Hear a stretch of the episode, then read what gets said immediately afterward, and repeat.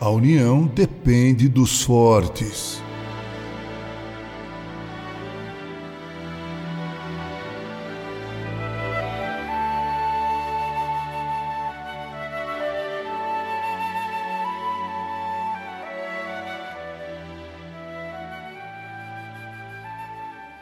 Diz o ditado popular que a união faz a força.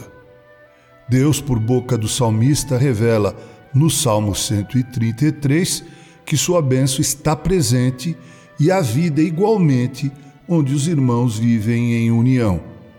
Na igreja de Roma havia um certo tipo de desconforto nos relacionamentos.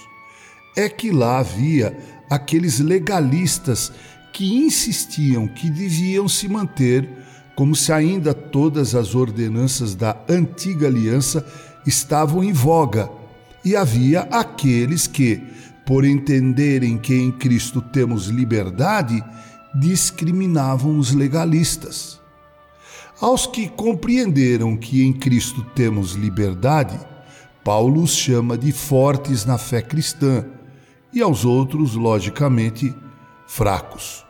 Paulo se dirige então aos fortes e diz: Nós, que somos fortes, devemos suportar as falhas dos fracos e não agradarmos a nós mesmos. E diz aos fortes que isso é bom para a edificação do mais fraco.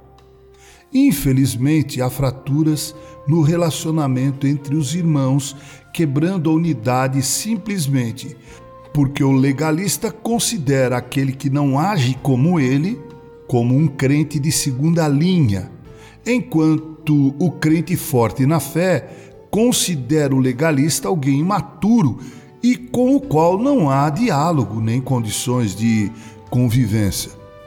Então, Deus não pode dispensar sua bênção sobre uma igreja assim dividida. Somente um corpo em harmonia, saudável, pode crescer.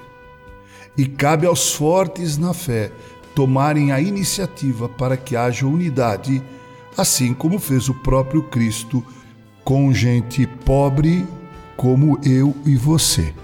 Com carinho, Reverendo Mauro Sérgio Aiello.